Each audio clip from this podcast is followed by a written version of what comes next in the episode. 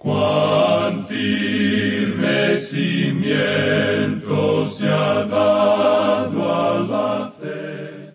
A través de la Biblia, un análisis de la Biblia libro por libro que le ayudará a crecer espiritualmente. Estos estudios fueron diseñados por el doctor J. Vernon McGee. Acompáñenos en este fascinante recorrido a través de la Biblia. La palabra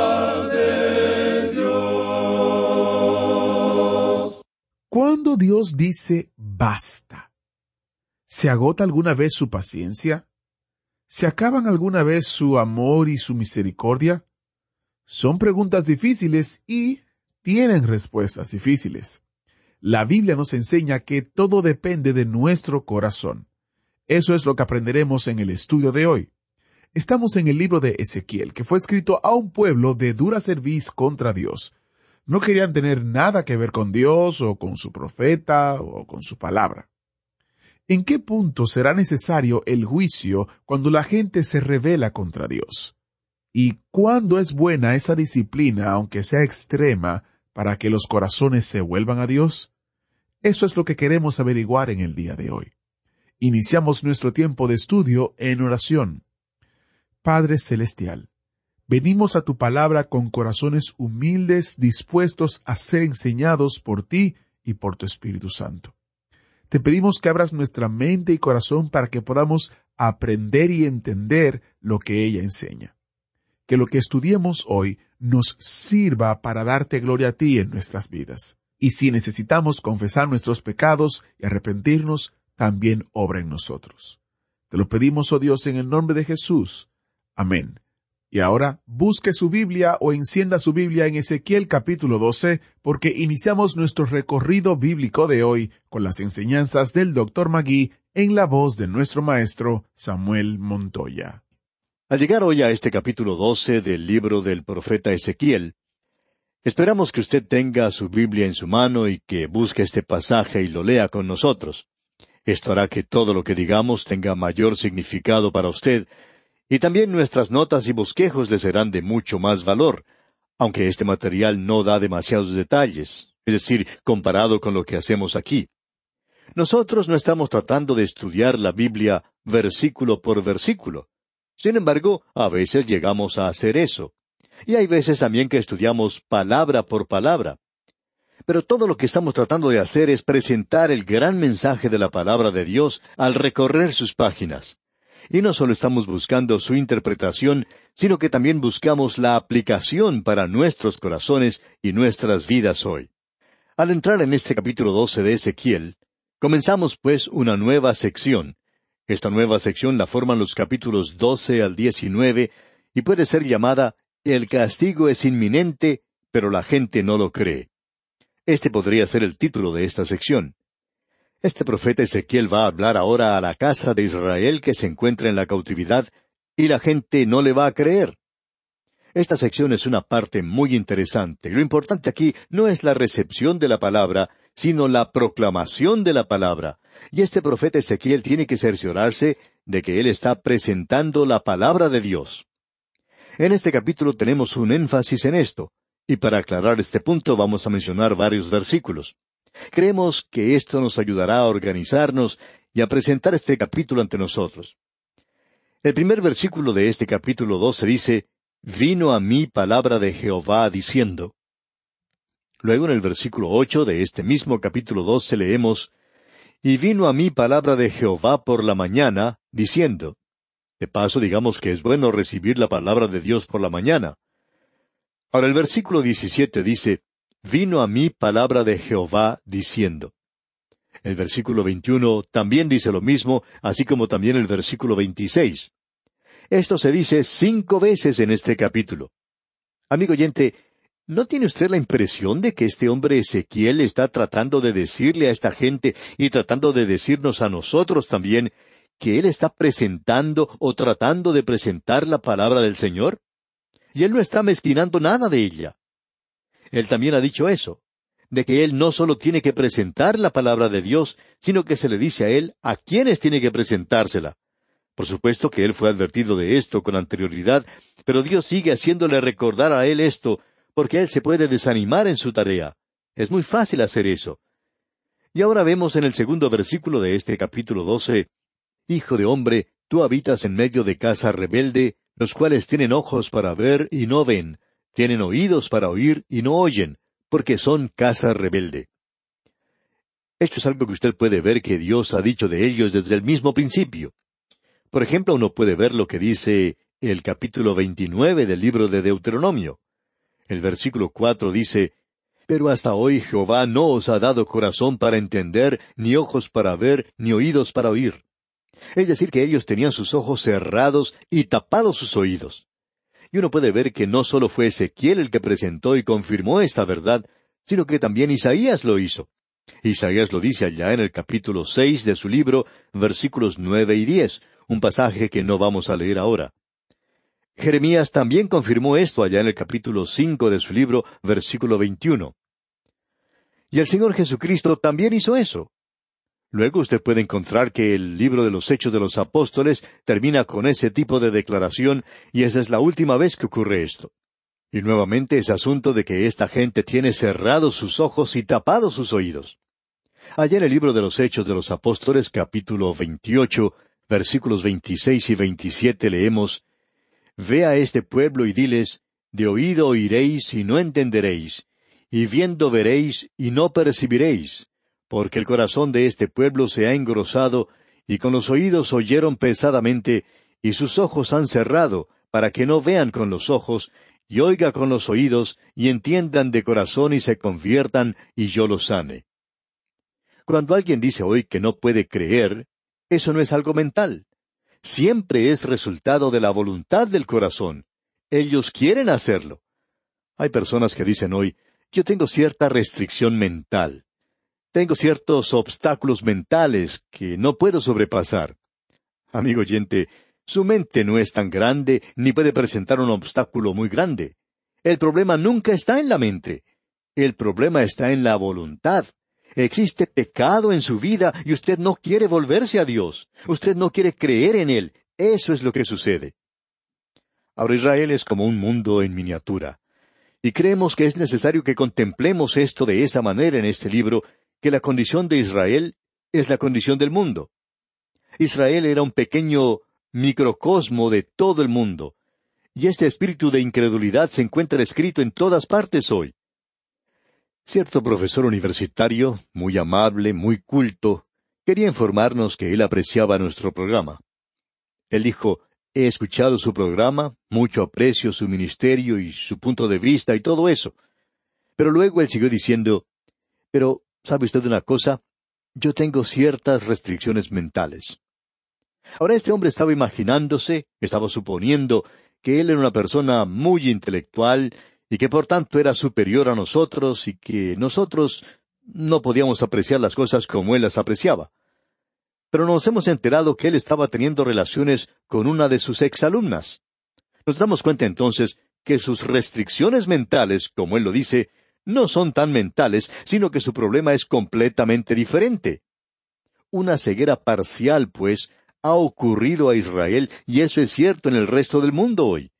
Eso es importante de ver de nuestra parte aquí, y esa es la razón por la cual nosotros queríamos enfatizar este punto en particular. Ahora, debido a la actitud de esta gente, el profeta no solo va a presentar una parábola ante ellos, sino que él va a desarrollar él va a encarnar ese papel por sí mismo como una obra teatral, digamos. Y lo que Él hace es algo bastante bueno. Este hombre Ezequiel, a nuestro juicio, no solo es una persona muy inteligente, sino que tenía un sentido del humor. Y de veras que nos hubiera gustado mucho haber visto la expresión en su rostro cuando él hacía todas estas cosas. Creemos que él podría ser como un actor amateur y que se podría haber divertido mucho haciendo esto. Escuche lo que dicen los versículos tres al cinco de este capítulo doce de Ezequiel. Por tanto, tú, hijo de hombre, prepárate en seres de marcha, y parte de día delante de sus ojos, y te pasarás de tu lugar a otro lugar a vista de ellos, por si tal vez atienden, porque son casa rebelde. Y sacarás tus enseres de día delante de sus ojos, como enseres de cautiverio, mas tú saldrás por la tarde a vista de ellos, como quien sale en cautiverio. Delante de sus ojos te abrirás paso por entre la pared y saldrás por ella. Ahora esto es algo bastante bueno. Aquí tenemos lo que él hace. Él entra a su casa, y las casas en ese tiempo estaban sobre la calle. Y él tiene que cavar a través de la pared. Él tiene que empacar todas sus cosas como si estuviera por salir de viaje. Así es que él prepara todas sus cosas y cava a través de la pared y sale en el medio de la calle. Y usted se puede imaginar el efecto que esto tendría en la gente. Aquí aparece un hombre a través de la pared con su maleta. La gente se detiene a observar, por supuesto. Ahora quizá el andar cavando en las calles no es algo nuevo. Esto ocurre en todas las ciudades y a veces parece que las municipalidades juegan con la gente. Cierto día hacen un pozo en una calle y cuando usted lo descubre trata de ir por otra calle y entonces ellos hacen otro hoyo allí. En fin, eso parecería como un juego. Pero eso no es lo que está ocurriendo aquí. Nos imaginamos que en aquel día cuando este hombre Ezequiel aparece allí en medio de la calle con su maleta, la gente va a detenerse y le va a hacer una pregunta. ¿A dónde vas? ¿Qué es lo que está sucediendo? ¿Y sabe usted cuál era el mensaje? Bueno, lo encontramos aquí en los versículos ocho y nueve de este capítulo doce de Ezequiel, donde dice Y vino a mí palabra de Jehová por la mañana, diciendo Hijo de hombre, ¿no te ha dicho la casa de Israel, aquella casa rebelde, ¿qué haces? Dios le está diciendo, Ezequiel, yo quiero que tú le digas a esta gente lo que estás haciendo. Y continuamos leyendo los versículos diez al doce. Diles, Así ha dicho Jehová el Señor. Esta profecía se refiere al príncipe en Jerusalén y a toda la casa de Israel que está en medio de ella. Diles, Yo soy vuestra señal. Como yo hice, así se hará con vosotros. Partiréis al destierro, en cautividad. Y al príncipe que está en medio de ellos, llevarán a cuestas de noche y saldrán. Por la pared abrirán paso para sacarlo por ella. Cubrirá su rostro para no ver con sus ojos la tierra. El rey Sedequías estaba ocupando el trono en Jerusalén, y aquellos falsos profetas que se encontraban entre la gente donde estaba Ezequiel estaban diciendo, Bueno, miren, Nabucodonosor ha sitiado la ciudad dos veces, y él se ha llevado sus cautivos de Jerusalén. Pero él no destruyó la ciudad, ni tampoco quemó el templo, ni ejecutó al rey. Por tanto, nosotros vamos a regresar dentro de poco tiempo, no se preocupen. Sin embargo, Ezequiel dice, Tengo algo que decirles. Lo que yo acabo de hacer es lo que está sucediendo en Jerusalén. El rey en ese lugar, el príncipe, es decir, Sedequías, piensa que es muy inteligente. Él cree que puede salirse de la ciudad durante el sitio de ella. Pero él no lo va a hacer. Y él no podrá ver con sus ojos la tierra. ¿Y sabe usted por qué no podría ver la tierra? Usted puede leer lo que la Biblia dice. La historia dice que Nabucodonosor le sacó los ojos. Este hombre era engañador, era malvado, y él en realidad había roto el tratado que había hecho con Nabucodonosor. Y Nabucodonosor, un rey pagano, era más honrado, más justo que lo que era este hombre de Dios en el trono. Y eso, amigo oyente, es lo que perjudica, lo que daña a la iglesia hoy mucho más que cualquier otra cosa, el que el creyente sea deshonesto. En especial un laico que es activo en la obra del Señor y luego en el mundo de los negocios, él no tiene una buena reputación. Así es como era este rey Sedequías. Y este es un mensaje bastante duro. Y esto era algo bastante difícil de creer para estos cautivos, cuando estos profetas falsos les estaban diciendo, ah, las cosas son maravillosas fuera de aquí. Lo que él está diciendo es esto, la cautividad completa de la gente está cerca. Y nuevamente recibe un mensaje. Lo tenemos aquí en los versículos diecisiete y dieciocho de este capítulo doce, donde leemos vino a mí palabra de Jehová diciendo, Hijo de hombre, come tu pan con temblor y bebe tu agua con estremecimiento y con ansiedad. Veamos ahora lo que él va a representar ante la gente. Él saca su mesa a la calle, se sienta allí y está temblando mientras come. La gente se acerca y le dice, ¿Qué es lo que te está sucediendo? ¿Tienes escalofríos? ¿O es algo que has comido? A lo cual el profeta responde, No, lo que quiero es que ustedes sepan lo que está ocurriendo en Jerusalén. Hay hambre en la ciudad. Hay temor en ese lugar. Dios está destruyendo ese lugar. Eso es lo que yo quiero que ustedes sepan. Qué mensaje más tremendo el que Él está dando aquí a esta gente.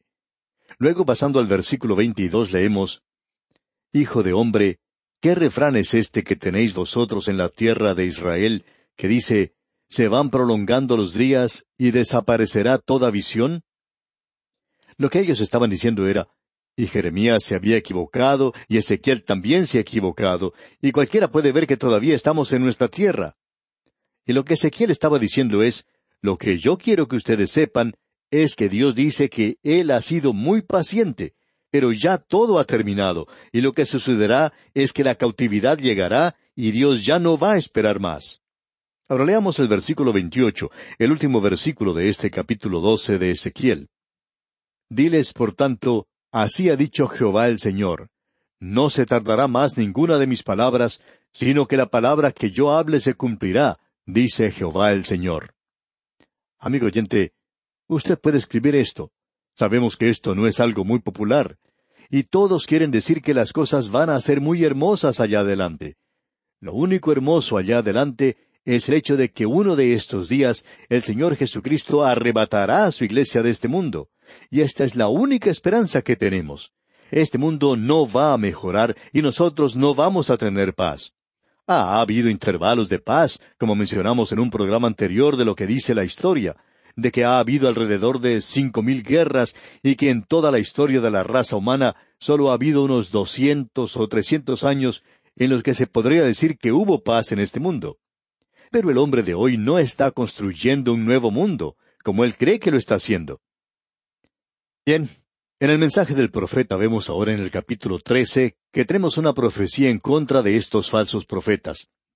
Aquellos pseudo profetas y profetizas, se mencionan a las mujeres ahora aquí, y ellas también estaban metiéndose en estas cosas. Y parecería que las mujeres siempre se mezclan en doctrinas y cultos extraños. Usted habrá notado cuántos cultos y doctrinas han sido creados por las mujeres, o donde la mujer tiene una parte muy primordial. Ahora sabemos que no es popular decir cosas así, pero vamos a tener que hacerlo en este capítulo que tenemos ante nosotros. Nuevamente Ezequiel presenta la palabra de Jehová. Leamos los primeros tres versículos de este capítulo trece. Vino a mí palabra de Jehová diciendo, Hijo de hombre, profetiza contra los profetas de Israel que profetizan, y di a los que profetizan de su propio corazón, Oíd palabra de Jehová. Así ha dicho Jehová el Señor, hay de los profetas insensatos que andan en pos de su propio espíritu y nada han visto. ¿Cuál era el problema de ellos? Profetizaban de su propio corazón. Y que Dios tenga misericordia del hombre que se pone de pie en el púlpito y pasa el tiempo presentando sus propios puntos de vista y no presenta la palabra de Dios, ya que él debe tener el respaldo de la palabra de Dios. Algunos de nosotros cometemos equivocaciones en la interpretación. Creemos que a veces nosotros también cometemos una equivocación aquí y allá, pero debemos aclarar que estamos tratando de interpretar la palabra de Dios. Y sabemos que cuando cometemos un error, hay bastantes personas que nos dejan saber que estamos equivocados. Pero lo importante, amigo oyente, es presentar la palabra de Dios. Esta gente estaba presentando lo que ellos pensaban. Lo que ellos estaban haciendo era presentar las ideas de cómo hacer amigos e influenciar a la gente, el poder del pensar positivamente, y que uno puede llegar al final por sí mismo, que uno puede depender de sí mismo, que uno no es una persona pecadora, que es una persona magnífica. Ese era su mensaje. Eso es lo que ellos estaban esparciendo. Eso es lo que decían esos profetas mentirosos. Estaban tratando de decir que todo andaba bien en Jerusalén. Veamos ahora lo que dice el versículo 17 de este capítulo 13 de Ezequiel. Y tú, hijo de hombre, pon tu rostro contra las hijas de tu pueblo que profetizan de su propio corazón, y profetiza contra ellas. Tenía que enfrentarse contra ellas. Y continúa diciendo en el versículo 18, y di, así ha dicho Jehová el Señor. Ay de aquellas que cosen vendas mágicas para todas las manos y hacen velos mágicos para la cabeza de toda edad, para cazar las almas. ¿Habéis de cazar las almas de mi pueblo para mantener así vuestra propia vida? De paso, digamos que cuando se dice que Nimrod era un gran cazador del Señor, eso quiere decir en realidad que él era un cazador de las almas de los hombres. Y eso es lo que estos cultos son. Tratan de cazar las almas de los hombres. Ahora las mujeres tienen parte en esto. Con ellas sucede lo mismo que ocurría con los profetas mentirosos. Usted recuerda que el apóstol Pedro dijo, pero hubo también falsos profetas entre el pueblo, es decir, Israel, como habrá entre vosotros falsos maestros, que introducirán encubiertamente herejías destructoras y aún negarán al Señor que los rescató. Usted puede notar lo que sucede aquí con esas mujeres. Nosotros podríamos mencionar los nombres de por lo menos media docena de cultos que han sido comenzados por las mujeres, pero no lo vamos a hacer.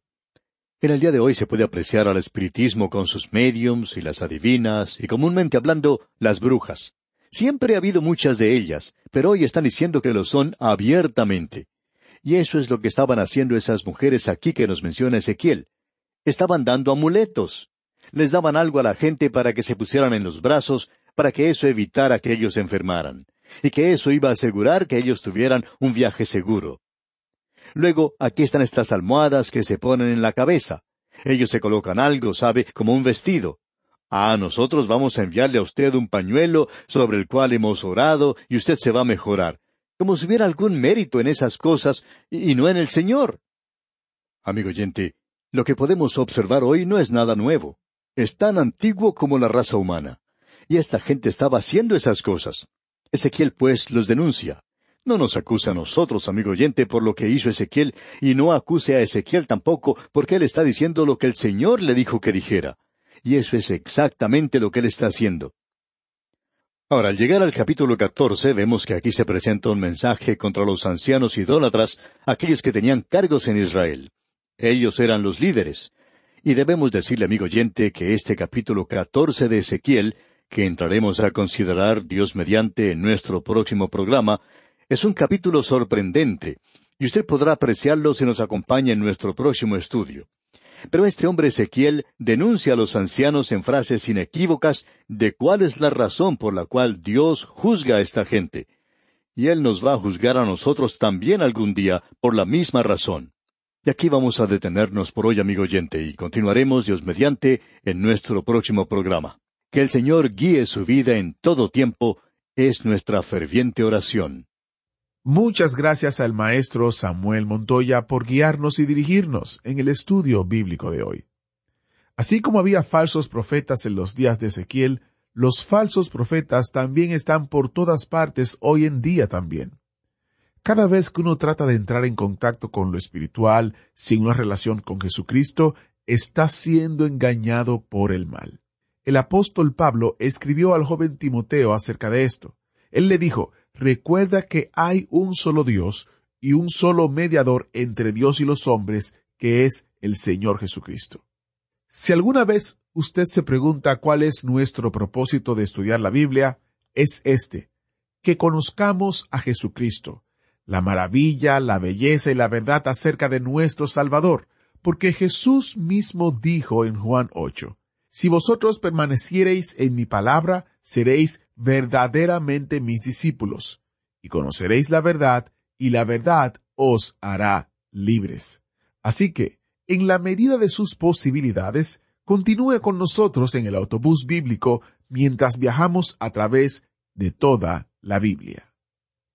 ¿Fue de ayuda para usted el estudio de hoy? ¿Desea enviarnos algún comentario de lo que ha estado escuchando? Entonces escríbanos, no espere más. Nuestro correo electrónico es atv@transmundial.org. atv@transmundial.org. Si desea recibir las notas y bosquejos de lo que estamos estudiando, suscríbase gratis en nuestra página en internet a través de la Biblia .org barra notas a través de la Biblia.org barra notas.